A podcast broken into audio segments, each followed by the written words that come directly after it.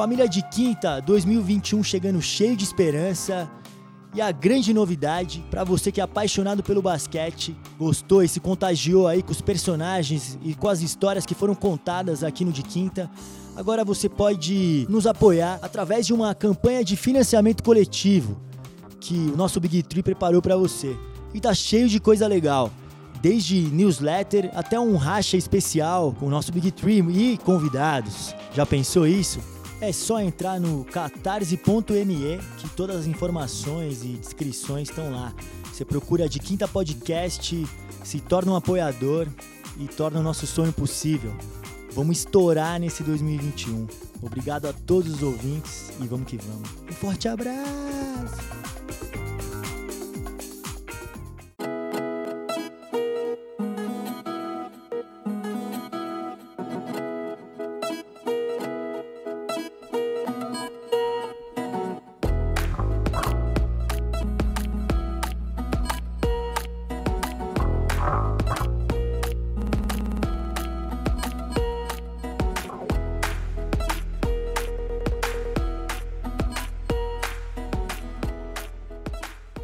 Salve família de quinta! Chegando para mais um episódio da série Mídias, trazendo jornalistas incríveis que têm o um compromisso com a verdade. Né? Recentemente a gente teve uma falha né, gigantesca aqui no Brasil nas manifestações contra o fascista que está na presidência e alguns jornais, alguns veículos de comunicação não repercutiram né, sobre é, as, os atos né, contra o governo na Paulista, o que foi uma grande falha. Então, hoje a gente resolveu chamar alguém que tem essa verdade incrustar, incrustada na profissão, né? Ela que sempre é, dialoga de maneira direta e franca. Mas antes de apresentar a nossa convidada especialíssima de hoje, eu, Gustavinho Lima, estou aqui na companhia de outro jornalista incrível que eu admiro muito, Marcel Pedrosa. Como é que você está, Sal? Fala, Gu. Boa tarde para todo mundo. Boa tarde não, né? O que, que eu estou falando boa tarde? É, chegando para mais um episódio especial, como você falou, trazendo pessoas com compromisso com a verdade e com muito amor pelo basquete, que é a grande ferramenta que, une, que nos une aqui, nós quatro aqui que estamos nessa, nessa tela, nesse momento, nesse, nesse, nessa conversa gostosa. Acho que a gente tem isso em comum e eu estou muito empolgado para esse papo. Maravilhoso, Sal. E uma notícia incrível da semana foi que o nosso companheiro do Big Tree, Adalto Pedreira, foi vacinado. Grande psicólogo, né? Conseguiu tomar a primeira dose da vacina. Como é que você está aí? Já está virando jacaré, Adalto? Como é que você está? Virando jacaré com muito, muito, muito, muita felicidade. Pelo amor de Deus, um dia especial ser vacinado é Tô o curso da faculdade lá cinco anos, seis anos na realidade para mim, mas é valeu muito a pena além de ser meu trabalho hoje. É, foi muito bom. Viva o SUS, viva a vacina, fora Bolsonaro. E a gente continua aí. Hoje a gente, cara, estamos gravando. Hoje é feriado, num solzão, um dia bonito, porque, pô, gravar com gente famosa é difícil, né? Tem que achar uns horários meio. Pessoal da TV, né? Tem que achar uns horários meio feriadão e tal. Mas, pô, muito empolgado. É importante a gente falar sobre jornalismo. Acho que a gente está numa época certa, aonde as mentiras estão prevalecendo, infelizmente, né? Temos uma CPI aí, a CPI dos causeiros. Fala comigo, Gugu. Apresenta aí quem, quem, quem a gente trouxe para falar. Exatamente, Daltinho. Eu, nesse feriadão, não tenho nem roupa para isso. Né? Tive que passar ali para cortar o meu cabelo antes, né? me ajeitar para participar né? com essa jornalista com uma carreira incrível. Atualmente atua e arrasa nos canais ESPN como apresentadora, repórter, comentarista. Ela que é incrível, Alana Ambrosio, é um prazer ter você aqui no nosso de quinta. Oi, meninos, um prazer estar aqui com vocês. Vocês são muito gentis, obrigada pelas palavras. E olha, estou ansiosa também para virar jacaré. Muito feliz que já tenha pelo menos um prazo para isso, contando os dias até outubro. Viva a ciência, viva o SUS, fora Bolsonaro e vamos nessa. Ela não, Uau! Ela, eu não, ninguém vai perguntar a idade da Alana, é uma pergunta super indelicada, mas eu vou vacinar em setembro. Se ela vai vacinar em outubro, jovem, a nossa jovem Alana aqui. nem Alana. Tanto, nem tanto, mas tudo bem. Alana, É, antes da gente começar o. Começar não, vamos começar com uma pergunta gostosa para você falar. É, você já conversou com grandíssimos personagens do basquete mundial. Você teve em diversas situações e cenas que te fizeram estar tá ali próximos de pessoas incríveis e grandes nomes do, do basquete, do esporte e da vida. Mas eu queria ser direto com você e te falar dessas todas as entrevistas aí no meio do basquete que você fez, qual é a mais marcante? Ai, são tantas. É óbvio que todo mundo fala isso, né? Mas realmente são tantas. Nesses mais ou menos dois anos que eu tenho a oportunidade de fazer o Sextou ESPN, principalmente, eu tive essa chance, né, de ir atrás de personagens e conversar com gente muito expressiva do meio do basquete. Inclusive, o Gustavinho já foi meu convidado do Sextou ESPN. Tive o prazer Olha só, de entrevistá-lo. Eu pensei que você fosse responder que eu fosse o mais importante. Ah, olha só.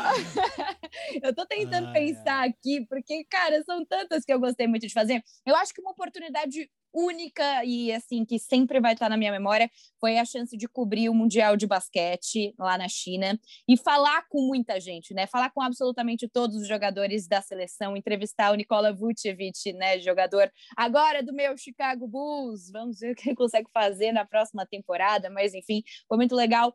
Mas eu acho que eu guardo talvez é, vamos pensar. Eu, eu, olha só, foram tantos nomes. Eu gostei demais de entrevistar a Natasha Cloud, jogadora do Washington Mystics, especialmente quando ela resolveu não jogar a temporada passada é, para se dedicar às causas sociais, para se dedicar à luta contra o racismo, à luta pela igualdade de gênero, enfim, foi um bate-papo muito legal. Nessa linha também eu pude entrevistar o Wayne Scanter, que, enfim, hoje jogador do Portland Trail Blazers, na época ele estava no Boston Celtics, dentro da bolha de Orlando, a gente estava indo para os playoffs, os Celtics iam pegar o Philadelphia 76ers. E, cara, esse bate-papo foi espetacular, porque ele é um cara que, como vocês imagino que saibam, e quem está ouvindo a gente também, ele é um cara que se posiciona muito em relação ao seu país e à política do seu país. Ele é contrário ao regime do Tayyip Erdogan, presidente turco, e ele, inclusive, é considerado um terrorista na Turquia. E ele é um grande defensor dessa tal verdade que a gente fala que é tão importante de ter e da gente defender e da gente lutar por, né, por ela com unhas e dentes. E aí foi um papo muito legal porque foi bem além de basquete. Ele falou sobre a questão política, não só na Turquia, ele falou sobre lutas importantes que ele defende. Foi realmente um alento poder falar é, de forma tão franca e ter um mergulho cultural, inclusive, com um jogador de basquete que, além de tudo, tipo, tá, tá, tava inclusive concorrendo a título, né? No ano passado, o Boston Celtics chegando à final da Conferência Leste, enfim. Foi muito legal. Para mim, pessoalmente falando, eu acho que uma das que eu mais gostei também foi. Assim, gente, vocês pediram uma, eu não sei da uma, tá bom? Rachel Nichols, eu amei entrevistar essa mulher, porque ela, a Rachel é o babado. A Rachel é quem entrevista absolutamente todos os caras, e sempre que a gente tem um highlight, sempre que a gente tem uma uma algo para repercutir, né, com os jogadores da NBA, é ela que está entrevistando. Ela tem um papel fundamental. Ela é uma mulher pioneiríssima no que ela faz e um exemplo para muitas mulheres, inclusive para mim. Então, entrevistá-la foi um prazer, foi uma honra. E olha, eu acho que eu poderia assim ficar nessa lista porque foram, nossa, muitos jogadores, muitos, muitas figuras ligadas ao basquete, apaixonadas pelo basquete que eu tive o prazer de entrevistar. E a minha memória até me trai às vezes, porque eu tenho certeza que eu, ao longo desse podcast eu vou lembrar de outros que eu falo, gente, mas eu fiz essa entrevista aqui também. Mas, enfim, esses três, então, eu cito aqui. E claro que eu não podia deixar de citar também Nate Robinson e Carlos Boozer, que, enfim, dois jogadores do Chicago Bulls, naquela época que o Bulls estava bombando, é, chegou às finais da Conferência Leste em 2011, na época do Derrick Rose MVP. Foi um bate-papo muito legal, os dois super divertidos. Entrevistei Mário Chalmers. Enfim, gente, é isso. Não soube escolher. Vou ficar em cima do muro nessa. Só nessa. Maravilhoso, Alana. Que personagens incríveis, né? Eu gosto muito do Ennis Canter. É, quando ele jogou, eu jogava no KC e tal, eu gostava muito do basquete dele e eu fui conhecer esse lado político dele, inclusive vendo a sua entrevista. Ah, que legal. Que é incrível. Que é um, um, um exemplo né, para alguns jogadores nossos aí que a gente poderia ter, porque a gente vive coisas parecidas com o que a Turquia vive, mascaradas, esse é o problema, lá talvez seja mais explanado. Mas incrível, a Rachel, o Chicago Bulls, vão tudo aparecer mais na frente. Fala, Gu. Não, é isso, é isso mesmo, Daltinho, né? O esporte e a política caminham juntos, né? E, o Enix, e é muito legal ouvir essa resposta da Lana é, pelos, é, evidenciando esse tipo de é, importância né, da, da, política, né, dos atletas politizados, atentos né, ao que está acontecendo ao seu redor. Né? Ela poderia ter falado outras várias, de tantos caras que ela entrevistou, né, mas ela citou a Tasha Cloud, né, que é, é incrível e que pa participa de campanhas é, a favor da diversidade, de, é, sobre a inclusão de gênero né, na, nas, nas, nas conversas. Então, é, o Kanter, que está sempre atento, né, que luta contra a censura lá na Turquia. Então, é, é, sensacional isso. E a Rachel Nichols, né, que é uma referência para todo mundo, né, não só para as mulheres dentro do esporte. Pra gente, pô. Né, mas acredito que, para você mais diretamente, né, você poderia ser uma espécie de Rachel Nichols, nossa, aqui do basquete brasileiro, né, Alana? Ai, e, tenho e... que comer muito arroz feijão ainda, mas. mas, é, mas ela tem uma, uma capacidade né, de criar uma intimidade, um laço com o entrevistado que é ímpar, né? É, através, é, claro, de primeiro de muito respeito, de muitos anos estando cobrindo a liga, né? Mas acho que ela está um passo à frente, né? Por conseguir respostas é, inéditas, né? Dos, dos entrevistados, né? E como, como que, como é, ela sendo um espelho para você, assim, como é que você acha que você consegue também é, tá nesse, é, nessa, nessa conversa mais franca com os jogadores é, de tão alto gabarito aí que você tem entrevistado? Você sabe que a Rachel Nichols, ela virou a Rachel Nichols, por assim dizer, depois que ela fez uma entrevista muito desconfortável, por assim dizer, colocou bem na parede um jogador de futebol americano que estava sofrendo acusações é, relacionadas a atitudes externas à carreira dele. Eu não lembro exatamente quais eram essas acusações, mas ela contou essa história e ela falou que nesse momento foi quando a carreira dela como uma entrevistadora deslanchou ainda mais, porque ela já tinha um papel muito importante, mas foi aí que deslanchou. E ela falou, e eu perguntei para ela, eu falei, como é que você faz essas perguntas tão desconfortáveis por vezes, né? E ela falou assim: eles sabem que eu vou fazer, e eu nunca vou me omitir de fazer as perguntas que eu tenho que fazer. Se eles não quiserem responder, isso diz mais sobre eles do que sobre mim. Eu, sem, eu como jornalista, vou sempre estar nessa função de perguntar, de querer investigar, de querer provocar, instigar, e não de uma forma pequena, ou mesquinha ou, ou algo assim, mas assim, ela quer ir atrás das respostas, ela quer entender o que está passando pela cabeça desses jogadores, o que está passando é, para eles fora e dentro de quadra. E eu acho que é exatamente esse o fio condutor que eu gosto de ter quando eu faço as entrevistas também. É lógico que, enfim, eu não me comparo com a Rachel porque ela é realmente uma inspiração, mas é, é, a linha que ela segue é a linha que eu gostaria de seguir, que eu espero conseguir seguir.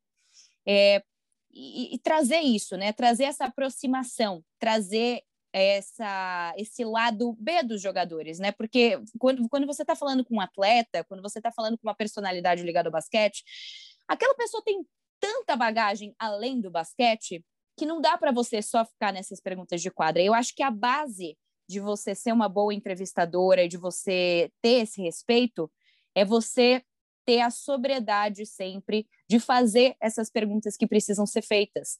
Não ficar cheia de dedos, não ficar é, talvez desconversando ou fugindo de questões que importam, porque é assim que você ganha respeito.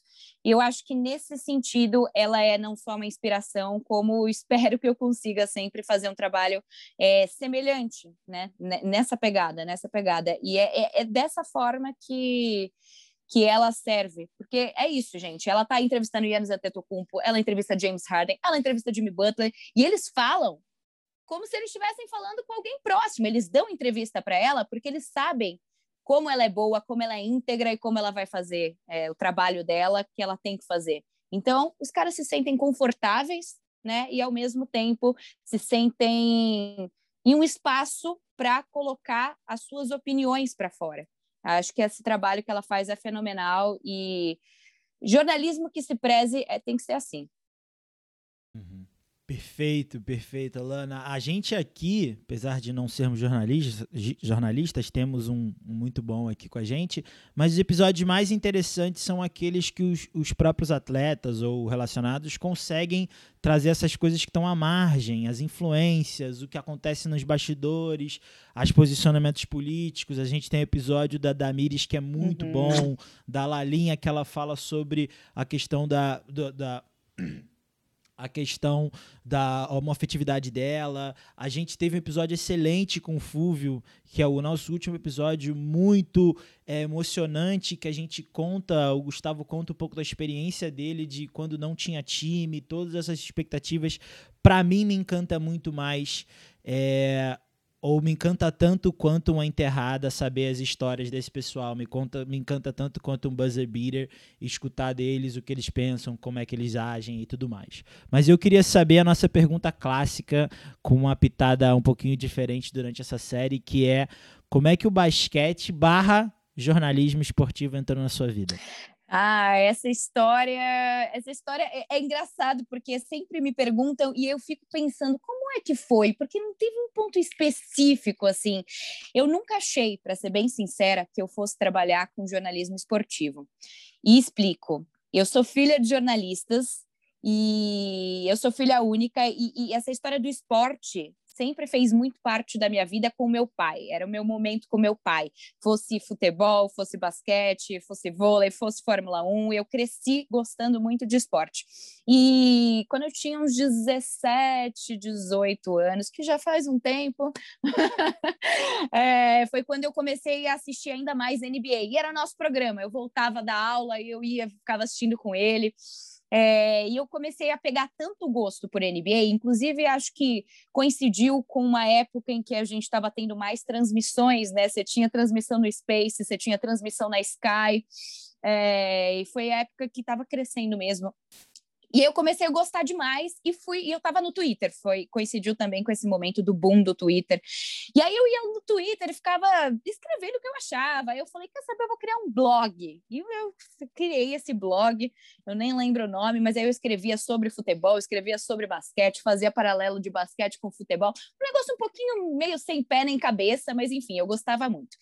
E aí, na época, é, logo depois, eu, eu entrei para a faculdade de jornalismo e eu comecei a estagiar na Record. Só que eu, eu, eu estagiava com jornalismo tradicional, né? Eu, é, trabalhava no JR News, que era o, o jornal do Heródoto Barbeiro. Eu era estagiária é, da Record News. E aí, ok, uma das funções de estagiária era o quê? Pegar o café.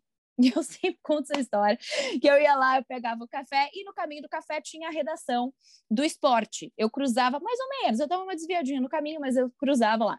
E aí eu via, e eu, eu gostava de ir lá, primeiro para conversar com as pessoas que eu conhecia, segundo para ver as TVs que estavam sempre ligadas em jogo, etc. E aí eu vira e mexe, entrava lá e começava a falar meio aleatoriamente, tipo, ah, você viu o jogo, você viu o que aconteceu, você viu, nossa, tá, LeBron James fez isso, Derrick Rose fez isso, falando, falando. E aí um belo dia, o Ricardo Bulgarelli, que hoje é meu companheiro de NBA Brasil e de ESPN Brasil, ele trabalhava na Record e aí um belo dia ele virou e falou assim, garota, por que que todo dia você vem aqui e começa a falar de basquete? Eu falei, eu gosto muito de basquete. Ele falou, eu também. E aí desde então a gente começou a conversar muito de basquete. Ok, corta a cena.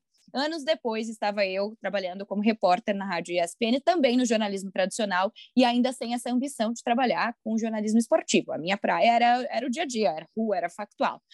E é, lá eu conheci também muitos excelentes profissionais, entre eles o Mário Marra, é, que, que é comentarista mais de futebol da ESPN, e o Marcelo Gomes, que hoje também é meu companheiro de NBA Brasil, enfim. E em 2017, a ESPN é, ia fazer uma ação de Dia das Mulheres e estava pedindo indicação para os profissionais da casa de mulheres que gostassem de esportes americanos, NFL, NBA. E de NFL, indicaram as meninas da NFL de bolsa e do Luluzinhas. E é, para o basquete, levantaram meu nome. Foi justamente o Bulga que levantou meu nome, Mário Mar levantou meu nome. Os dois levantaram e falaram: olha, ela não trabalha com isso, mas ela tá sempre online, tá sempre falando, tá sempre comentando, adora. Chama ela aí, vai que.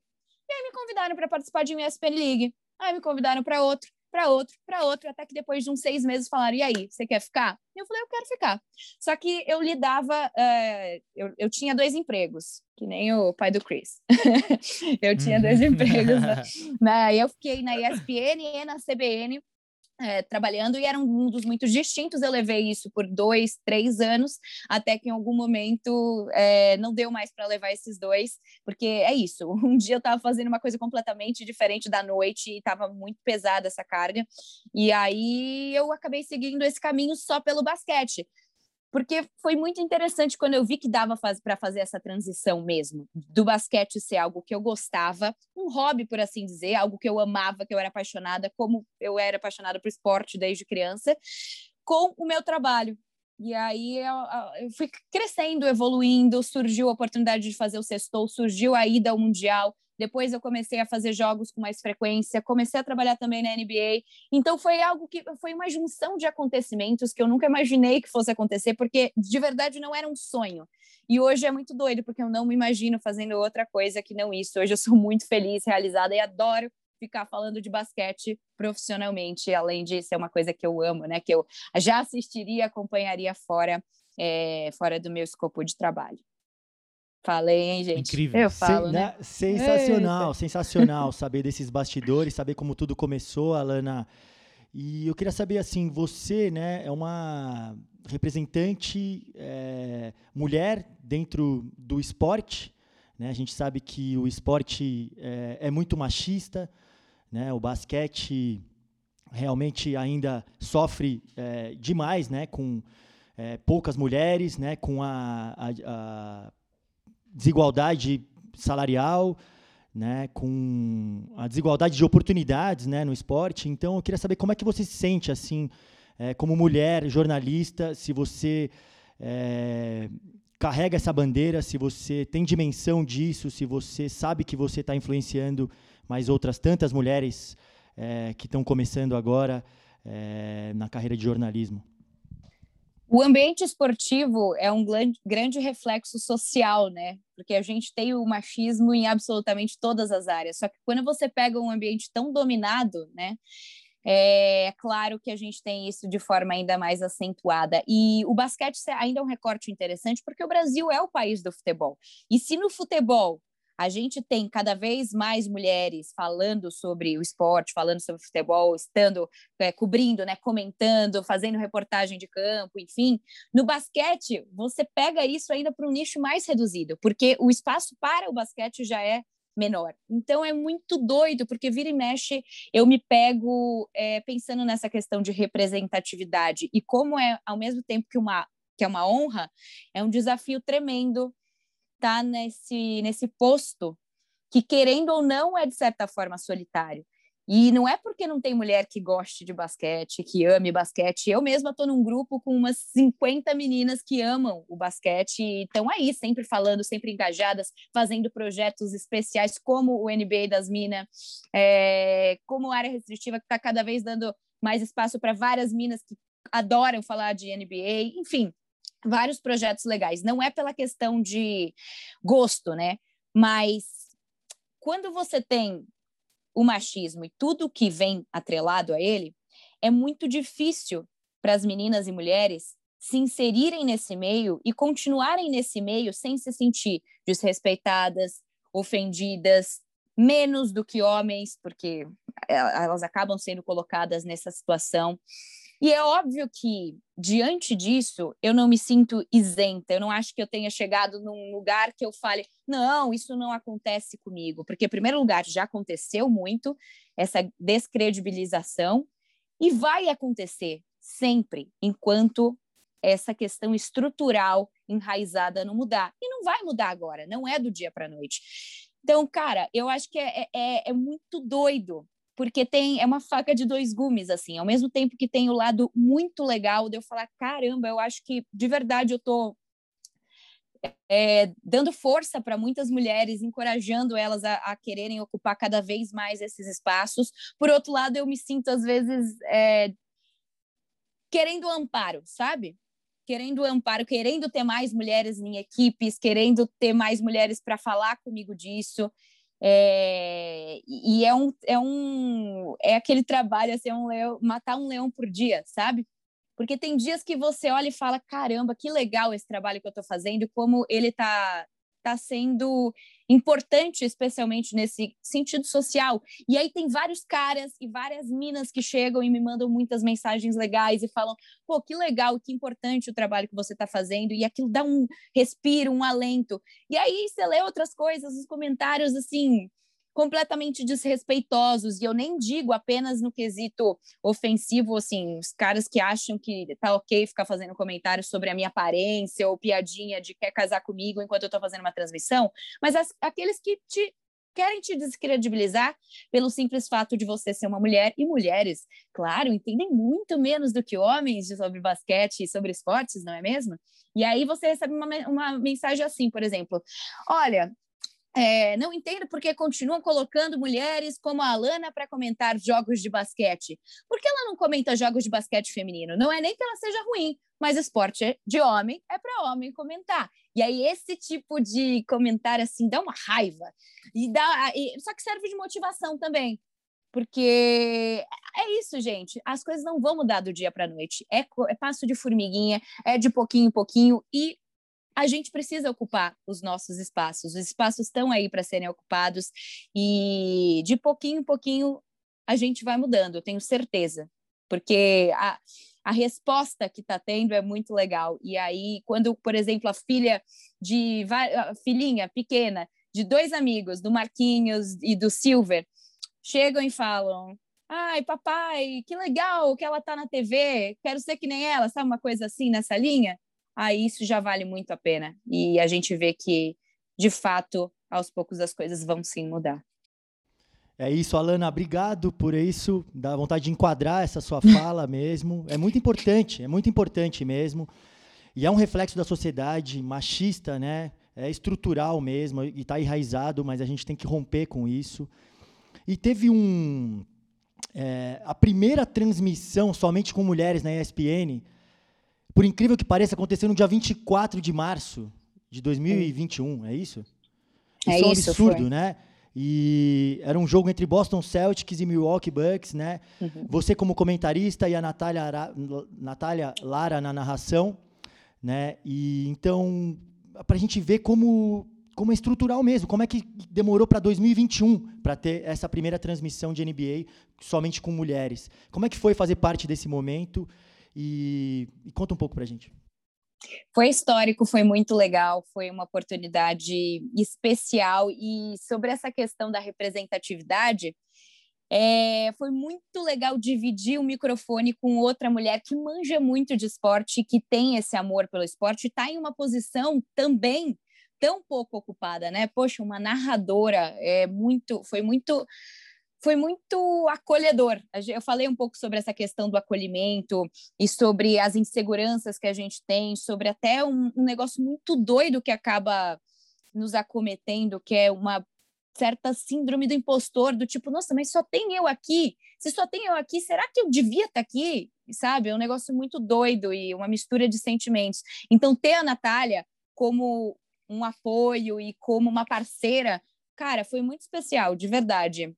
Eu acho que ela sentiu algo parecido, ela já estava até mais acostumada a fazer transmissões com outras mulheres, porque ela narrava é, futebol feminino e a gente tem excelentes comentaristas também, mas nesse, nesse campo do basquete foi especial demais ter outra mana, né, comigo, dividindo o microfone. Então, gente, não consigo nem colocar muito em palavras, e ainda porque foi recorde de audiência, ou seja, a galera acompanhou para valer. O jogo foi excelente. O Boston Celtics quase conseguiu tirar uma vantagem de 25 pontos que o Milwaukee abriu, se não fosse pelo, pela bola que não caiu do.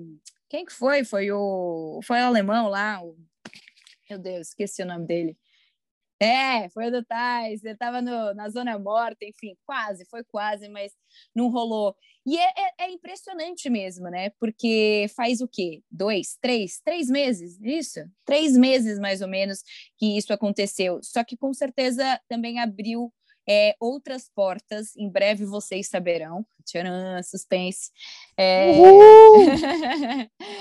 e, e, foi, foi, foi legal de ver que que de fato a mentalidade está mudando. Demora, demora, é aos poucos, é aos poucos, mas é, esse momento abriu portas interessantes. E nessa transmissão também, a gente teve a Cíntia Coelho, que é produtora dos canais ESPN, que ela também estava nos bastidores completando essa equipe feminina aí. Então foi, foi um dia muito especial que com certeza eu vou lembrar para sempre, não só da sensação, como da repercussão também, e de, de um monte de mulher que mandou mensagem e falou que irado, eu nunca vi isso. E foi uma oportunidade especial, né, dessa representatividade estar tá tão escancarada. É, foi marcante, todos nós vamos lembrar, é épico mesmo. Queria aproveitar esse momento só para é, mandar um salve mesmo para todas as mulheres com quem eu já trabalhei no, no, jornalismo esportivo, especificamente no basquete. Vou tentar lembrar de todas aqui e falar o nome, começando pela Gi Teresino, minha parceira há anos, mas é, agora estou tendo o pra prazer de dividir transmissões com a Ellen Luz, uma campeã por. Na, na, quadra e fora de quadra. A Lu, Luciana Mariano, sua companheira também nos canais ESPN, um amor de pessoa, muito engajada, muito divertida, muito legal trabalhar com a Lu.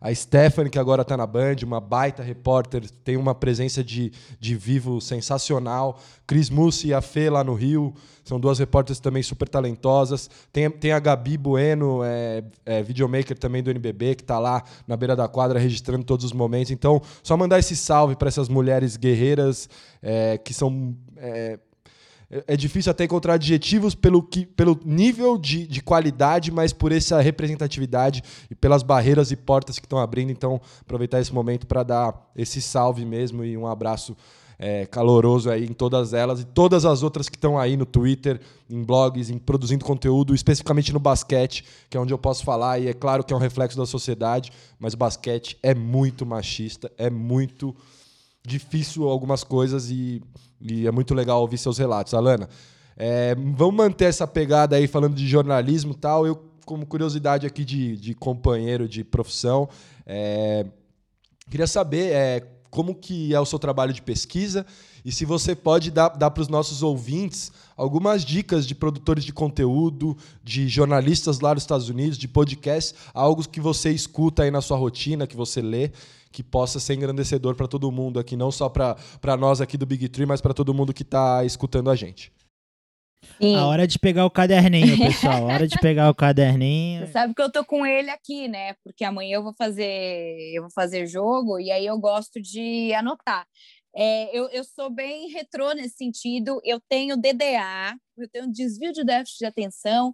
Então, se, gente, sério, eu tenho muita dificuldade de é, lembrar de coisas, até coisas da minha própria vida, às vezes eu esqueço. Então, se eu não anotar, eu não vou lembrar. E não é, não é porque eu vou ter uma colinha, é porque quando eu anoto eu consigo fixar na minha mente. Aí beleza, aí vai. Por uma noite, nossa, eu lembro de tudo. E aí o trabalho é bem extenso nesse sentido. É, eu lembro quando, quando eu entrei na ESPN, eu ainda não fazia transmissão de jogo propriamente dito, eu conheci o Everaldo Marques, e o EV é tipo um crânio. Ele é um cara que tem uma memória, assim, um negócio absurdo. E eu lembro que o EV falou, não, porque quando eu vou fazer um, uma transmissão de basquete, eu estudo umas oito, nove horas por dia.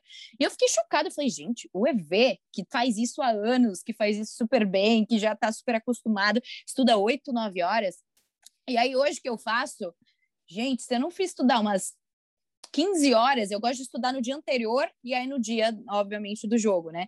Porque assim, é muito trabalho, é muito detalhe. E eu gosto de, eu gosto de, como vocês bem sabem, eu gosto de trazer também é, aquelas sideline stories, né? Aquelas histórias que não são só ligadas às estatísticas, mas quem é aquele cara fora de quadra? Qual é a história dele? O que, que ele fez para chegar até aí? Então, colocar, assim, ferramenta de pesquisa, é, tentando achar várias matérias, várias fontes. Tem muito material que é em inglês geralmente, né, que com matérias sobre os caras desde a época de draft deles, desde a época que eles eram jovens, e aí eu gosto de estudar muito isso. E aí o que, que eu faço? Eu pego meu caderninho, coloco a escalação dos dois times que vão se enfrentar, escrevo o nome deles, deixo umas três linhas embaixo de cada nome, coloco as médias da temporada, né? Busco isso no Basketball Reference, algum site do tipo, e aí deixo essas três linhas para anotar tudo que eu quiser de curiosidade. E aí sim, você até me perguntou onde que eu busco em todos os lugares possíveis e impossíveis, sério. é uma busca extensa. A ESPN tem uma ferramenta muito legal é, que conta com uma equipe de estatísticas absurda, absurda. É um negócio absurdo mesmo. Todas aquelas estatísticas avançadas, tipo assim, Ai, primeira vez na história que um jogador faz uma cesta de três pontos olhando para o lado e com a camisa meio amarrada. Então, são eles. então, a primeira coisa é dar uma olhada nessas estatísticas doidas, porque tem algumas que assim são tão complexas que nem vale, valem a pena é, você citar, mas você traduzindo ela, destrinchando, aí os números começam a ficar muito legais. Aí eu pego essas estatísticas, muito dessa, dessa, dessa equipe de dessa equipe de dados, né, que a ESPN tem. Aí eu procuro notícia em vários sites, Bleacher Report, é, The Ringer, adoro The Athletic, é, podcast. Eu sou a louca dos podcasts, gente. Eu não sei te dizer quantos podcasts de basquete eu ouço por dia. E aí tudo vai ficando meio que na mente, né? É, você vai ouvindo os caras falarem, você pensa, tá, mas eu acho outra coisa, aí você vai acrescentando isso. É, e, e, quanto mais jogo você vai fazendo, é, mais fácil fica, porque você lembra do que aconteceu quando você não tem DDA, né? você lembra do que aconteceu em tal partida, você lembra da história do cara, você pensa em associações que você pode fazer com outros jogadores. E aí esse trabalho é bem de formiguinha, é bem extenso e dura assim muitas, muitas horas, mas eu acho super necessário. Eu não ficaria à vontade. Ó, eu vou te falar, eu fiz, se não me engano, três jogos dessa série Clippers e Dallas. Eu não me sentiria confortável, por exemplo, de fazer um próximo jogo sem esse estudo, porque as coisas vão sempre mudando, né? Tem falas aí, assistir. Ah, outra coisa muito importante: assistir as coletivas é, pós-jogo, pré-jogo. É muito legal você fazer parte, né, acompanhar esses caras, esses jogadores, os técnicos, é, acompanhar as redes sociais deles, porque eles botam informações muito interessantes lá também. E aí é uma grande junção. Grande junção. Tem dia que eu vou em fonte X, tem dia que eu vou em fonte Y, mas é basicamente tudo que consegui achar e guardar na memória. E aí, na hora de jogo em si, vem a parte talvez mais desafiadora para mim, que sou jornalista, que é fazer a leitura um pouco mais tática, né? O, tem o, o Gustavinho, enfim, ex-jogador, sabe que até para jogador é difícil às vezes você fazer a leitura. Imagina para mim que não sou uma exímia jogadora de basquete. Então, acho que esse trabalho de pesquisa é fundamental para uma boa transmissão. É isso. Sensacional, Alana, muito legal né? Saber tudo isso. E você falou dos sideline stories, né? Dessas curiosidades. É. Eu também me interesso muito por isso. Né? Eu gosto de saber os números, né? E tal. E estar tá atento a tudo que está acontecendo, né? Mas isso a gente tem informação a todo tempo, né? Saber uhum. um pouco mais dos bastidores, acho que chama mais atenção ali para quem é apaixonado por basquete. E, e aí você, por, né, é, teve o, o, mérito, né, o jornalista competente que você é, de ir até o Mundial lá na China cobriu a seleção brasileira lá na beira da quadra, sentou na beira lá da quadra com o Varejão, conversou com o Petrovic, né? Viu, acompanhou de perto o Brasil batendo na Grécia, o Brabo matando o Giannis Antetokounmpo. Sensacional, jogo histórico. Né? Então eu queria, é, e aí você entrevistou outros grandes jogadores ali também dos Estados Unidos, né? O, o Kemba Walker, uh, Joey Harris, Popovich. Então eu queria saber é, alguma história de bastidor lá da China, como é que foi essa experiência de estar lá na Ásia, né? E única, né? Então conta um pouco pra gente como é que foi esse cenário lá. Cara, foi muito legal, foi muito legal ir para a China. É, com certeza, até agora é a experiência mais marcante da minha carreira, porque Primeiro que eu nunca tinha ido para a Ásia e é uma imersão cultural completamente diferente, né? A cultura oriental é muito diferente da cultura ocidental, obviamente, e isso por si só já foi o máximo. E viver ainda o ambiente do basquete, nessa questão de uma competição do porte do mundial, cara, foi irado. É... O meu dia a dia lá era muito doido, né? Porque tem um fuso gigantesco, quase um dia aqui com o Brasil. Então, basicamente, quando eu estava trabalhando, estava todo mundo dormindo e vice-versa. E aí de manhã eu conseguia fazer os meus rolezinhos culturais, fui em muitos museus. Nossa, foi bem gostoso nesse sentido. E aí, à noite, gente, o negócio ficava doido. Não era nem à noite, né? Era tarde barra noite.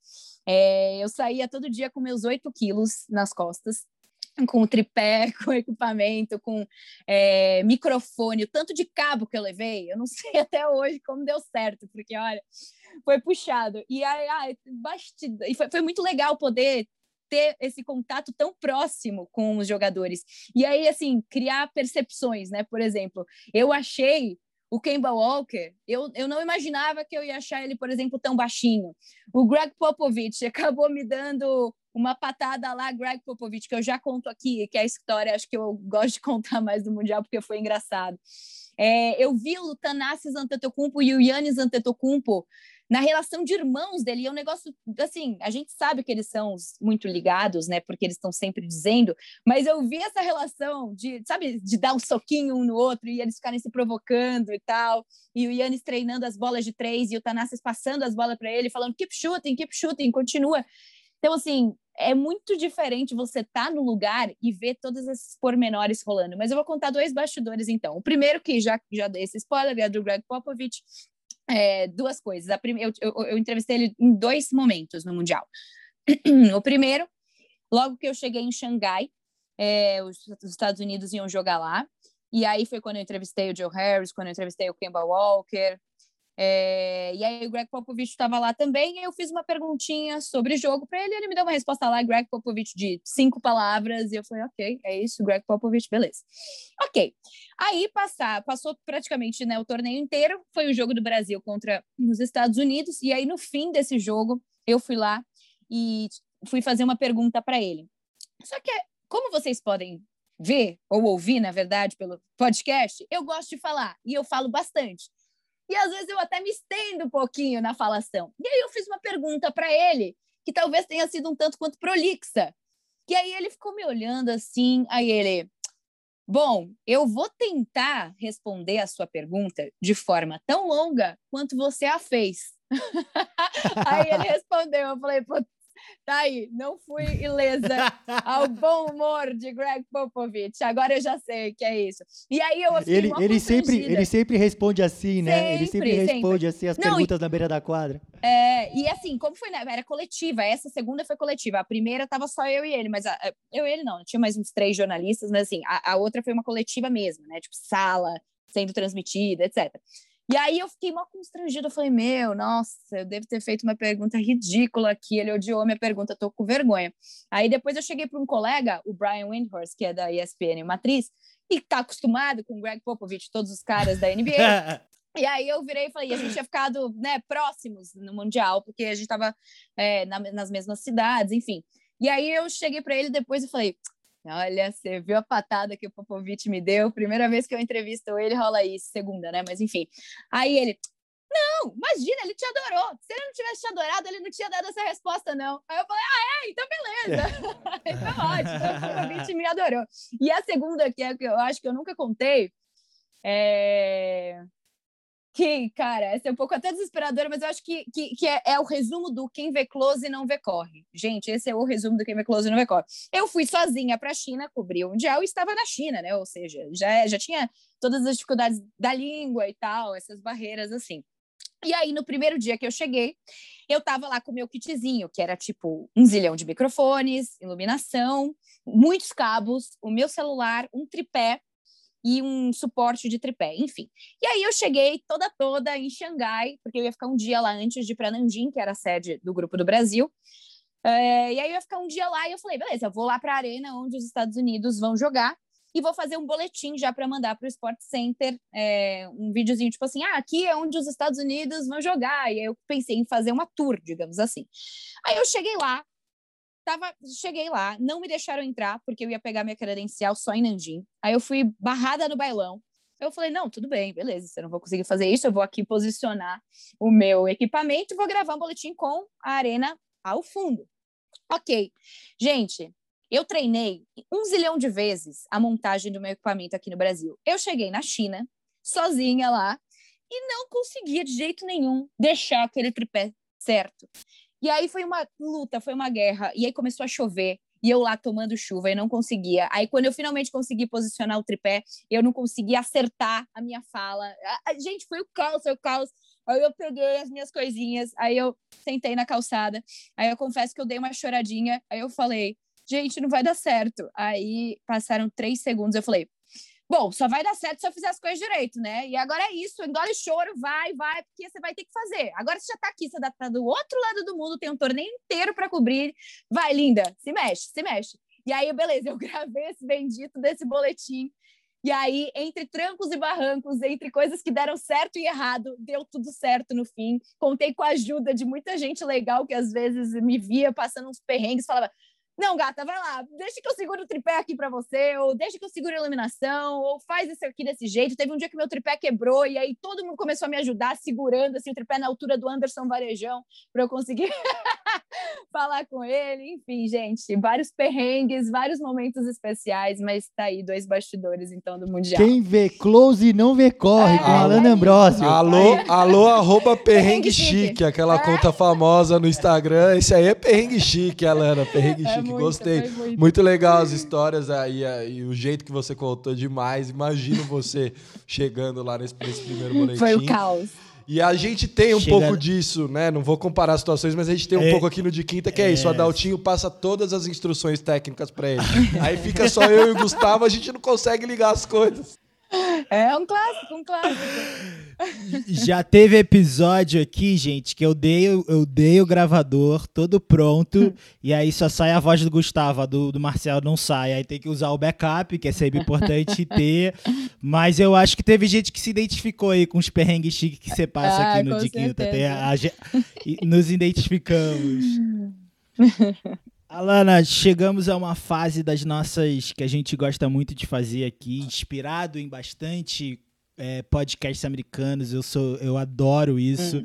É, que são as nossas listas. Eita. E eu vou abusar um pouquinho do seu DDA e vou te pedir o seguinte: você é a freak do podcast que nem eu. Uhum. Sou o freak do podcast aqui também.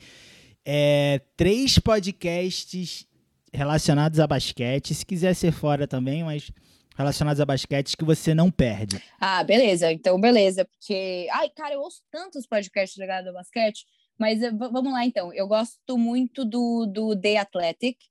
E Sim. eu não lembro exatamente o nome dele, mas se você digitar The Athletic Sim. NBA, ele já aparece. É, tem uma pegada um pouquinho mais da zoeira, quem curte. É, tem o do The Ringer, e aí tem dois. Tem o The Mismatch, e tem o uhum. NBA, não sei o que, show. Eu gosto mais desse que é o show, que eles comentam mais em cima do dia a dia também, das coisas que estão acontecendo, e esse sai com uma frequência super é, grande. Tem o Kevin O'Connor, que é um cara que ele faz umas leituras é, táticas até que eu acho super interessantes. Ele tem uns vídeos que ele solta é, no YouTube do The Ringer, então eu gosto de ouvir esse podcast também. E tem um que eu até ia guardar para minha indicação do final, mas já vou falar aqui que eu amo, eu sou apaixonada por esse, é tipo um primor.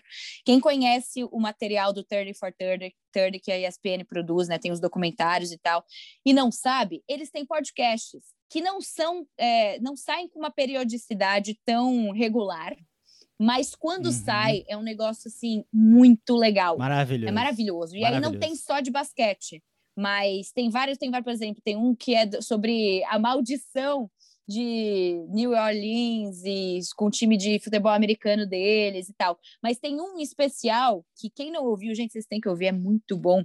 É um 30 for 30 da Suburb da Diana Taurasi. E o nome é assim, The Spy Who Hired Me. É o espião que me uhum. contratou, da época que elas jogavam na Rússia. E é uma história muito louca que poderia ser um filme. Só que é um primor, gente. O áudio, a forma como elas contam, a edição. Eu gosto demais do 30 for 30. Eu ouço muitos outros, mas já que você pediu três, então seguem esses três aí para vocês acompanharem. De fora, Maravilhoso! Né? De fora, eu não vou falar nenhum daqui, porque senão seriam muitos, eu corro risco de esquecer, mas tem muitos legais e que eu admiro profissionais e gente que produz um conteúdo muito massa, claro, mas eu tô falando de fora, então, para as indicações. Claro. Sensacional, hum. Alana. Esse podcast, especificamente do espião russo, o Daltinho já indicou aqui, eu já fiquei louco com ele, é maravilhoso, né? Contando é a história. É inacreditável, é inacreditável, parece. Parece roteiro de cinema mesmo, né? A Uhum. história dele ali com a, com a e com a Taurasi. Incrível, sensacional, né? Já que você não vai fazer o jabá, eu vou fazer aqui para você do NBA das Minas. NBA das Minas, que a, a gente fez um, teve uma- eles, elas participaram aqui junto com a gente do café da manhã, no pequeno almoço, né, da- dos playoffs da NBA, e foi legal demais ter com a gente a Sabrina, a Drica, a Agatha, a Carol, né, com várias opiniões de basquete, foi muito divertido. Então um beijo para o NBA das Minas, que é demais, e eu sei que elas são super amigas é, de você, Sim. suas. Elas são o máximo, são maravilhosas. Beijo para elas e beijo para as minas do grupo que a gente tem, do NBA das minas, no WhatsApp também, que as meninas são super engajadas, apaixonadas, enfim. Certo? Incrível, Alana. Incrível. 30 for 30 é especial mesmo. É um Sim. excelente. Tem um que é sobre a namorada barra namorada do Phil Ivey do poker, que é incrível, que é uma mulher que perde tudo, era rica e vai pro vai para os cassinos jogar poker, jogar um outro jogo, não era nem poker, e aí ela faz umas falcatruas lá, é presa e elabora uma vingança louca de tipo, vou acho uma metodologia de roubar que ninguém percebe, e aí ganha muito dinheiro, os cassinos perdem todos os dinheiros, é incrível. É muito doido. Fazia uma parceria com fazia uma parceria com o Phil Ivey, que é o Michael Jordan do poker, né? Os dois chegavam, aí todo mundo aí gastavam milhões, aí fingia que perdia pra depois ganhar. É um negócio surreal e o 30 for 30 é especial, assim como os outros também que esse é The Ringers é, NBA Show, NBA é Show, esse o nome é mesmo. Isso. E aí eles, eles são muito engraçados também, é super divertido. Eu, eu viro e mexe, viro e mexe e escuto. É, vamos pra lista? Posso seguir aqui, pessoal? Bora? Isso, Daltinho, fa- fala, puxa aquela sua identificação com a Lana pelo Chicago Bulls e explica bem o que, que é Óbvio. isso. Óbvio. Olha só, Lana, você falou que é torcedora do Chicago Bulls. Eu sou torcedor do Botafogo. Antes da gente ir pra lista, queria, sa- queria saber que, se, é, se, você, se é a mesma experiência, entendeu? De ter aquele time com a tradição. O teu é um pouco mais novo, ganhou alguma coisa em 2011, de- de- chegou alguma coisa em 2011, mas a, a história tá nos anos 90 e tem um período específico que era o time, era a graça. Queria saber um pouco como é que é ser torcedora do Chicago Bulls. Eu acho que eu me identifico com como torcedor do Botafogo. Então, você sabe que dizem que teve um cara, eu não sei se vocês conhecem, mas é Michael Jordan, o nome dele, vocês não conhecem, deu um Google, até que ele jogava bem. Hum, É, que ele Vou jogou, pesquisar, né, que ele pesquisar. ganhou seis títulos com o Chicago Bulls né, na década de 90. E, enfim, foi tudo que a gente ganhou mesmo. Mas você sabe que os meus, eu já falei também, já contei essa história, que eu não torço, por incrível que pareça, para o Chicago Bulls por conta de Michael Jordan, porque era apenas um bebê quando Michael Jordan, uma criança, né? Um bebê também. É, eu, já, Uhum. eu fui um bebê e uma criança, enquanto Michael Jordan estava Uhum. ganhando título. E, e aí eu comecei a torcer justamente por causa daquele time lá de 2009. Teve um jogo contra o Boston Celtics com aqueles três overtimes, e foi aí que eu virei e falei: ah, é esse time que eu vou torcer. Porque era um time muito raçudo, né? E que, por mais que não tenha ganho nada, tinha jogadores que, cara, se doavam demais, era muito legal você ver. Carlos Buzer, Joaquim Noah, o Derrick Rose no seu prime, antes da lesão, por mais que, enfim, não seja um cara que eu admiro nem um pouco fora de quadra. Na época, como jogador, quando eu ainda não sabia muita coisa, eu amava ver o Derrick Rose eh, jogar. E depois o Jimmy Butler foi draftado lá em 2011, e, enfim, um dos meus jogadores favoritos da história, assim, guardo ele no meu coração. Então, eu acho que é um pouco isso, né? Você- Você ter a noção do quão grande é o seu time para a história da NBA, mas ao mesmo tempo eu não vivi esses dias de glória, né? E é chato, mas eu tenho, eu boto fé, eu boto fé que a gente vai É dar a isso. volta por cima com a troca de diretoria. Esse ano foi tipo um detox, uma renovação. Vamos ver. Ano que vem, Chicago Bulls chega nos playoffs. Anote aí a previsão ousada. Ou nem tanto Ah, assim. excelente. Mas é, é chato, né? Antes- É chato você ver os playoffs e aí a galera falando, é meu time isso, meu time aquilo. Tipo, meu time nem chegou nos playoffs. Né? Chato, chato é comparar o Bus com o fogão, né? Para, para. Olha só. Pra quem não sabe, existe um jogador também chamado Garrincha, que eu não sei se você. A diferença é que não é nos anos 90, é nos anos 60. Uhum. Tem outro, Didi, tem Newton Santos. A gente tem história, tá? Respeita o meu fogão, pelo amor de Deus. Time mais carismático, assim como o Bulls, um dos times mais carismáticos que joga. Mas só um comentário sobre esse jogo Boston Celtics, essa série, que é uma série Foi incrível. animal. Acho que dos sete jogos, é quatro, cinco jogos vão pra overtime. E tem a bola clássica do Joaquim Noah, que ele rouba a bola, vai coast to coast pra ganhar o jogo, dá uma dunk. Maravilhosa. Só uma dicasinha antes do Sal fazer a pergunta. É, Na Era do Garrafão, tem um episódio de duas horas que destrincha esse, a série inteira, contando tudo do começo ao fim, os bastidores. É muito bom, pesquisem Eles são lá. perfeitos, Sal. inclusive. Prossigam. É. Vai lá na, na pergunta do Bulls. É, é, Alana, você já Hum. essa temporada que vem é Aham. Gostei da Ousado. ousadia. Fazer, quem que vai ser o franchise player? O franchise player já tá lá ou vão trazer um franchise player? Então, é, eu sempre fui anti, anti Zach Lavine, confesso. Ele nunca é, foi um cara que eu botei fé, assim. E, e se a gente falava muito sobre o Chicago Bulls desse começo dos anos 2010, né, que se entregava muito e que era, nossa, aquele basquete eletrizante, os caras que não desistiam por nada da posse de bola. É uma defesa pegadíssima, como um time do Tom Thibodeau tem que ser. É, eu achava que o Zach Lavine não se encaixava nisso. E aí, quando teve o desmonte, eu falei, ai, tá bom, beleza, esse cara. Mas nesse último ano, eu vou ter que falar, nesse ano, nessa temporada 2020-2021, que ele foi inclusive ao Star, eu vou falar que Zach Lavine caiu nas minhas graças. Agora eu até confio nele, eu acho que ele levou muito o patamar dele. E se ele não sair, porque né, nunca se sabe, eu acho que faz sentido, de certa forma, a ideia do Carniçovas, que é o seguinte: você tem um armador, que é ele, o Lavine, que é um cara que tem um controle de bola interessantíssimo e é um scorer, cara. O cara pode pontuar. Eu posso achar o que eu quiser dele, mas essa temporada ele, ele realmente foi subiu de nível. E você tem o Vucevic, né, para fazer a função de pivô. Eu não acho que caras como o Larry Markkanen tenham mais espaço, especialmente depois dessa mexida. E quando o Garpax saiu, né, a, a, a antiga diretoria do Chicago, a ideia era fazer essa renovação e parar de ter o Chicago Bulls como um time jovem em desenvolvimento e que em algum momento poderia chegar lá. Porque o Bulls tem essa história tremenda. Teve um, o maior nome do basquete do mundo, que foi Michael Jordan. Tem essa tradição. É que nem quando a gente está empolgado porque o Knicks chegou aos playoffs, né? É, e a gente fala da meca do basquete, da emoção de enfrentar o Knicks no Madison Square Garden e de como rolou essa comoção agora que os Knicks conseguiram ter essa temporada muito boa e acima das expectativas. E o Chicago Bulls, de certa forma, tem isso também, porque é uma das franquias mais tradicionais, é uma das franquias mais amadas, é uma das franquias com maior valor econômico também.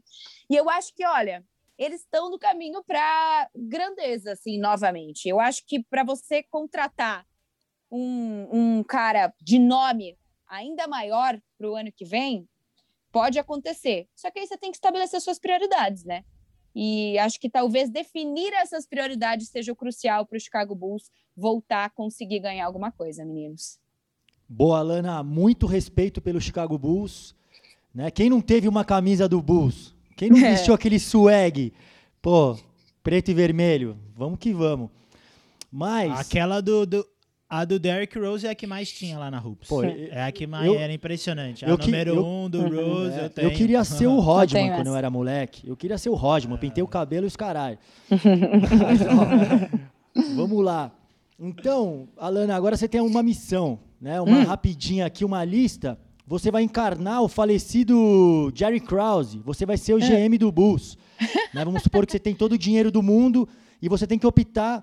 A gente vai dar duas opções aqui por posição para você e você Tá. tem que optar entre os jogadores do momento agora da NBA. Virado. Amei. Na Vamos. armação, a gente tem ele, o menino abusado Jamoran e o outro não menos abusado, o matador de bola de longe, Trey Young. Você pega quem? Hum, eu pego de Amorã. Eu pego de Amorã. É, eu acho que ele vai desenvolver ainda essa bolinha de três. Monstro. Olha o. Só queria falar que a gente tá gravando feriadão aqui, que dia é hoje? 4, 4 de, é, de junho. O Trey acabou de. É. 3. O Trey acabou de matar É. o Knicks. Sim. Não, mas. Só queria falar isso, Não, tá? ele pode ter matado o Knicks e o que for, mas ele não pega o Jamoran, não. O Jamoran é abusadíssimo, tanto quanto ele e Eu gosto. uma, sabe o que eu gosto uma bola do mais redonda. Eu gosto muito do Jack, assim, ele vai lá e ele leva uns blocos às vezes, que você fala, caraca, meu, esse menino tá bem. E de repente ele tá lá, né, indo fazendo a mesma coisa, só que de um jeito mais inteligente. Então eu gosto muito disso nele. Até mais do que do Trae Young. A energia do Já é maravilhosa. Tribo de Já, segura. Agora de dois. A gente tem dois monstros aqui. Donovan The Spider Mitchell Uhum. E seu queridinho Jimmy Butler. Ah, que injusta é essa, cara? Porque. que injusta! Não, essa foi sacanagem, cara. Como GM dos Bulls, pensando que eu quero Bulls campeão, eu vou ter que dizer que, embora Jimmy Butler more no meu coração, Donovan Mitchell, que inclusive eu tive a oportunidade de entrevistar Rapidex lá no Mundial da China, eu ficaria com o Donovan Mitchell por causa da idade e da curva de crescimento. Mas eh, gostar, gostar mesmo, eu gosto mais do Jimmy Butler. Mas eu ficaria Ó, com Só queria falar que o Jimmy Donovan Butler é ouvinte assíduo do De Quinta Podcast. Ele vai escutar esse Ele tá episódio, ele vai chateado. te mandar uma mensagem. Pô, Vai ficar bravo. Eu espero que ele me manda, eu já convido ele para gravar um sexto, tudo certo. Ó, e só é, buscando aqui na linha do tempo, né? Antes da bolha da NBA, a gente fez umas enquetes, né, com os ouvintes e com o pessoal aqui que participava do, de quinta, ou jornalistas também. E a, eu- e a pergunta era: qual o jogador que vai brilhar esse ano na bolha da NBA? E a Alana respondeu Jimmy Butler, hein? Então tá vendo que. é, e ele foi monstro, foi pra, pra final da NBA, mas tá vendo que também não tem apego nenhum. É profissionalismo aqui. Ela é GM mesmo e vamos que vamos. É isso, é isso, é isso. É, Agora de três. Esse, esse companheiro de time, é companheiro não, né? Ex-jogadores do meu time à parte, negócios à parte, né? Já que eu tô de GM aqui. A- Agora de três. É. Também pensando na longevidade. Vamos, vamos ver. Um cara que joga de terno ali. Jason Tatum ou o, ou Easy Sniper? Kevin Durant. O Kevin Durant. Kevin Durant. É, Que difícil. putz. Difícil. É. Essa hora a Drica morre do coração, hein, lá no NBA das Minas. Cara, o Kevin Durant é uma máquina, cara. Não que o Jason Tatum não seja, né? Que ele fez especialmente nessas séries praticamente sozinho, né? Teve vários jogos que o Kemba não jogou, não teve o Jalen Brown. Ok, o Smart tava lá, mas foi uma temporada dura, né? Pro é, Boston Celtics. Mas assim, gente, o nível do Kevin Durant e ainda quando ele fica fechadíssimo na defesa, eu vou com ele. Agora essa aqui é mais difícil, eu acho, hein? Hum. Posição 4. Hum. Anthony Davis ou Zion Williamson? Anthony Davis, street clothes, hein? Não joga, só tá de roupa de, de, de, de, de passeio. Pretty Cê- Boy. Pretty Olha. Boy Anthony Davis. Anthony Davis, vou te falar, Anthony Davis, para fazer tipo LeBron James em Cleveland, this is for you, porque Anthony Davis é de Chicago. Então vem, Anthony Davis, vem ganhar um título por Chicago, que eu sei que você adoraria essa cidade natal. Fico com Anthony Davis. O- Eu sei que os dois se machucam muito, tá? Mas o Zion me assusta mais. Porque, enfim, não sei. Eu acho que ele tem um físico monstruoso. No caso, eu não acho. Ele tem um físico monstruoso. Ele é um jogador extremamente inteligente, mas eu quero parear Kevin Durant com o Anthony Davis nesse momento, sim. Já que já peguei o Jamoran, pensando na longevidade, etc, etc, venha, venha, Anthony Davis, pode voltar para casa. Olha, nó- nós estamos gravando aqui, eu e Marcel Pedrosa, na, no- na casa do Marcel aqui em Pinheiros, e tem um pôster do Zion aqui na nossa Ah. frente, tá? Ele ficou chateado, hashtag chateado com essa resposta. Não, é que foi pelo Anthony Davis, foi, foi pelo Anthony Davis, fica tudo bem, mas eu, é, não me perguntaram usaram por esse motivo de encantamento. É o cara, talvez é o jogador que eu mais gosto de ver jogar na atualidade. Uhum. Claro, não tá jogando os playoffs, mas se tiver o jogo do Zion, eu vou parar, porque como fã é uma delícia ver esse cara jogar. É isso. E é o futuro, né? NBA é o futuro. É, Luca e Zion. uhum. Não, é os dois nomes aí que vão que vão pegar os postos de LeBron James, Kevin Durant Uhum. e tudo mais. Posição 5 agora, Alana, mostrando que os pivôs não estão em extinção. Dois monstros, Embidão da Massa ou The Joker, Jokic. Quem você pega? Eu pego, eu pego o Joel Embiid co- contando também com o quesito carisma. Vocês imaginam o United Center com Joel Embiid inflamado, Verdade. completamente ensandecido. E vou te dizer, eu acho que o Jokic joga mais do que o Embiid, mas eu quero o Embiid, dane-se, esse time aí vai estar tá muito louco, vai estar tá animal, é isso. Baita time, então formamos o Chicago Bulls, do, não é dos sonhos, mas direcionado é. aqui nas nossas, nas nossas pegadinhas aí, então... Jamoran, Donovan Mitchell, Kevin Durant, Anthony Davis e Joel Embiid. Acho que dá para ser campeão mal. da NBA ah, tranquilo, acho né? Dá. Acho que dá para dar uma Acho que talvez dê, né? Talvez é. dê. É, última, última decisão, Alana. Mas agora eu que vou perguntar, então não é pro Bulls. É, agora uhum. quero ver é, gosto pessoal. São duas lendas aí do, do jornalismo esportivo lá na, nos Estados Unidos, duas mulheres. Quem que você pega para dividir a bancada com você, Doris Burke ou Rachel Nichols? Ai, meu Deus! Eu acho que eu saio da bancada e deixo elas lá, pô, para ficar observando. Nossa, aí pela tangente nessa, né? Eu não quero nem escolher, fazer um mix. Não, olha, tem uma a única regra aqui do nosso podcast é. que é instituída pelo Adalto e muito é. bem instituída é que não existe muro aqui no de quinta para você ficar não em cima. Muro. Então você vai tá. ter que ficar em um dos dois lados. Eu, As duas tá, então escutam, às vezes, o de quinta, mandam pra gente que escutaram alguns episódios, mas não são todos, então não se preocupa. Justo, tá bom. Então, eu acho que eu, eu ficaria ao lado da Doris Burke, porque o conhecimento técnico que ela tem é um negócio monstruoso. Enquanto eu sou, ou quero ser um projetinho de Rachel Nichols, a Doris Burke faz um negócio absurdo há muitos anos e, enfim, seria uma honra aprender o tanto que ela tem para ensinar. Então, ficaria ao lado de Doris Burke, vai. Gênia, gênia do basquete, ela, é ela sabe muito, brother. É melhor para mim é a melhor comentarista ó, e a melhor. Meu hum. sonho é um sextou com ela. Vocês não sabem o quanto eu já pedi, ah, é. o quanto eu já tentei. Mas enfim, quem sabe o dia é rola. É igual a gente que o sonho é entrevistar o JJ uh Redick, né? Por causa do podcast. A gente manda mensagem para ele toda semana. É. Um dia vai responder. é isso.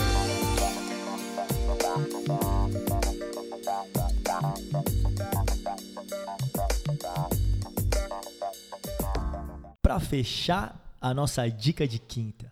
A minha dica dessa semana, né, vou continuar como a gente está nessa pegada jornalística, eu vou indicar um filme, né, que chama Mil Vezes Boa Noite. Não sei se vocês já assistiram, mas é um filmaço com a Juliette Binoche. Ela interpreta uma jornalista, uma fotógrafa de guerra, cobrindo a guerra do Afeganistão. E, e ela entra é, numa decisão difícil ali, é, entre ela é, ela é, conflitada ali com a, a, a, calamidade da guerra, todas as mortes, e ela começa a ter uma, um instinto que ela quer cada vez ficar mais perto da, da, da, dos acontecimentos, então ela começa a se infiltrar é, nas organizações, ela começa a estar cada vez mais próxima, e aí a, o, a família dela chega para ela e fala assim, ó, oh, você está correndo muito risco. Né? E, e é exatamente essa rotina do jornalismo que ela não consegue abrir mão.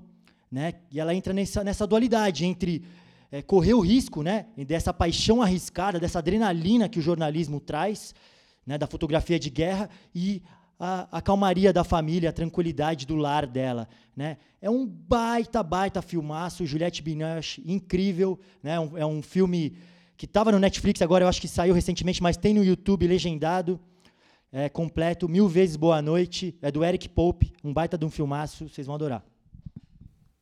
Maravilhoso, muito bom. Excelente filme. Eu vou de podcast. Hoje eu vou dar um podcast que. Normalmente eu dou uns podcasts que às vezes é meio do, dos cabeçudos do podcast. Demora uma hora e meia, duas horas, duas horas e meia. Uns na era do garrafão, um xadrez verbal, umas coisas assim. Mas é, é inglês eu descobri recentemente, não é o meu favorito, assim, em termos para entender tática, mas são dois comediantes falando de basquete. Então é muito engraçado. É bom para treinar o inglês também. É um inglês fácil, aquele americano clássico, ninguém fala muito rápido. Então eu tenho indicado para meus alunos, eu também sou professor, para eles poderem escutar, os que gostam de basquete. Chama Horse. São dois comediantes que falam do que está acontecendo no momento de uma forma engraçada. É, precisa escutar alguns porque eles têm várias piadas internas e tal, e são engraçados. Então é uma coisa bem divertida. Não são os cabeçudos de basquete, mas eles têm uma coisa muito engraçada, que é ficar dando apelidinho para jogador, dando exemplinho, que é muito, é muito, é, é, muito divertido. Então fica aí, Horse, nas suas plataformas preferidas de podcast. Muito bom, teacher. Obrigado. Daltinho, que é meu professor de inglês. E... É pra escutar, hein, Gustavo? Escutar, pra escutar. Vou escutar. A aula que vem vou cobrar. Vou escutar, vou escutar. E outra coisa, é, a gente vai postar um vídeo do Daltinho dando aula de inglês para o, o, o Alana, o Adaltinho, ele dá aula é. para criancinhas de 4, ah. 5 anos, é isso, Dalton? E isso, quatro, de inglês, anos. né? E aí ele sentou com todo, você imagina uma classe sentada na frente dele, ele com o ukulele ali e tocando Always Needs Love para toda e todo mundo cantando junto com ele. Ai, que fofo! Tararara. que bonitinho. É genial. Genial, genial. Demais. Sal, você? Não, vamos, vamos de Alana. Alana, Alana. Alana. Alana. Alana. Ah, tá bom. É, tem que ser. Bom, não tem que ser ligado ao basquete, né? Tá bom. Mas eu vou dar duas então. Uma é um doc, aquele Something in the Water, é um doc curtinho, é, que está disponível no YouTube também sobre jogadores do leste europeu da NBA. É muito legal. E o outro que é um livro que eu tô lendo e é, é, me, me tá me pegando muito, mexendo muito comigo, que é o Terra Sonâmbula, Miyakoto. É, cara, é lindo. Fala sobre a guerra civil de Moçambique na década de 90. Só que a forma como ele costura a história ou as histórias de vários personagens que a princípio não tem nada a ver, mas depois tem, é linda até porque a escolha de palavras, eu como jornalista prezo muito pelos adjetivos e pela construção mesmo das frases e é um primor o jeito como ele escreve. Eu fico boba com cada frase assim, porque nada é simples, não tem uma linguagem tão direta. Tem certos floreios e a forma como ele escreve é realmente lindíssima, lindíssima, lindíssima. E a história também é super forte, tocante. Eu gostei, estou gostando muito, ainda não terminei de ler, mas fica aí então essa indicação, uma do basquete e outra fora do basquete. Vamos de cultura, maravilhoso, Alana. Eu adoro Miyakoto. É. Esse eu ainda não li, eu, eu li a, a, Confissão da Leoa, que é ah, um sim. baita livro, sensacional. Eu adoro também essa capacidade descritiva dele é incrível mesmo e é toca em temas profundos. É muito bom Miyakoto, muito legal. Bom, para fechar, vou dar minha dica, um documentário que está na Netflix, foi lançado em meados de 2019, que chama Game Changers em inglês. Aqui no Brasil foi traduzido como Dieta de Gladiadores e conta um pouquinho sobre atletas de altíssimo nível de alta performance dos mais variados esportes que é, tem alimentação plant-based, uma alimentação vegana sem nada vindo de animais. É, eu estou muito ligado na, em tema, nesse tema de alimentação. Não sou vegano, não tenho a pretensão de virar vegano, mas venho cada vez mais aprofundando meu conhecimento é, sobre esse, esse assunto e cada vez mais entendendo quanto a alimentação manda no nosso corpo mesmo, vai ditar as regras do nosso corpo e o quanto as coisas que a gente come podem influenciar negativamente a gente também a médio e longo prazo. Então é um documentário que abriu muito minha cabeça, eu já assisti há um tempo, reassisti é, agora por outros assuntos, mas eu gosto muito da, da abordagem. Claro que ele foi feito pela, pela, pelo lado da indústria plant-based, é, mas eles estão defendendo a tese deles e tem muitas provas dentro do esporte, inclusive o cara competindo lá em, em competições de alterofilismo, futebol americano, lutas, esportes em que ah, não dá para ser vegano, calma. Assiste o documentário, entra nessa discussão, pelo menos abra a sua mente. Então essa é a minha dica, o documentário The Game Changers. E ele é assinado e produzido por atletas que têm alimentação plant-based e são ícones do esporte, Novak Djokovic e Lewis Hamilton. É, Chris Paul. Chris Paul é vegano, cara. Falou que mudou a vida dele. Depois daquela lesão em Houston no jogo 7, ele começou a virar e falou que mudou completamente a vida e tal. Tem todo um, um, negócio. É muito interessante, até porque a gente não. Brasileiros, a gente não tem noção do nosso consumo de carne também, né? Mesmo você não sendo vegano, a gente consome muita carne, isso faz muito mal para o meio ambiente. Muito. Eu venho no movimento de consumir cada vez menos carne, de carne com mais qualidade, que aí fica até aquela, vou comer uma carne hoje, delícia, não precisa ser todo dia, né? Eu era aquele que comia de manhã, à tarde e à noite, se deixar. Eu, eu não como carne, é, faz dois Aí, anos já. E, bom, já que estamos nessa pegada, assistam Cowspiracy, até por conta dessa questão de, de meio ambiente, né? Porque o não comer carne tem, é muito, vai muito além da causa animal também. Enfim, só reduzir o seu consumo já muda muita coisa. Legal, adorei as indicações, gente. E ainda pude falar que sou vegetariana. Beijos. Maravilhosa, maravilhosa. Melhor tempo já fazer o nosso agradecimento, encerramento, Alana. Agradecer muito pelo, pelo seu tempo, pela disposição que você teve também de aceitar rapidamente o nosso convite. E não só por isso, por todo o que você trouxe aqui no episódio, todas as suas falas, o seu carinho com alguns assuntos e, e de entender também o seu papel ali, que é muito importante nesse momento aí de vamos dizer assim, transição, ou não sei se é transição a palavra, mas você é, é muito importante para esse cenário, principalmente para as mulheres que têm esse espelho em você. E a gente contar um pouquinho da sua história aqui hoje, bater papo com você, dar risada, se divertir, mas também falar de, coisa, de muita coisa importante e relevante para a sociedade foi muito gostoso. Então, em nome aqui do Big Tree, do De Quinta Podcast, agradecer, agradecer o seu tempo e dizer que a gente está tá muito feliz com a realização desse episódio contigo. Eu que fiquei muito feliz de participar, agradeço muito a oportunidade, o espaço, as risadas, os elogios e uma oportunidade de matracar sobre basquete, sobre jornalismo, sobre tudo que eu tanto gosto. Gente, valeu, foi demais e até uma próxima. Esse podcast é produzido por Rádio Maritaca com a trilha sonora de Guga Machado.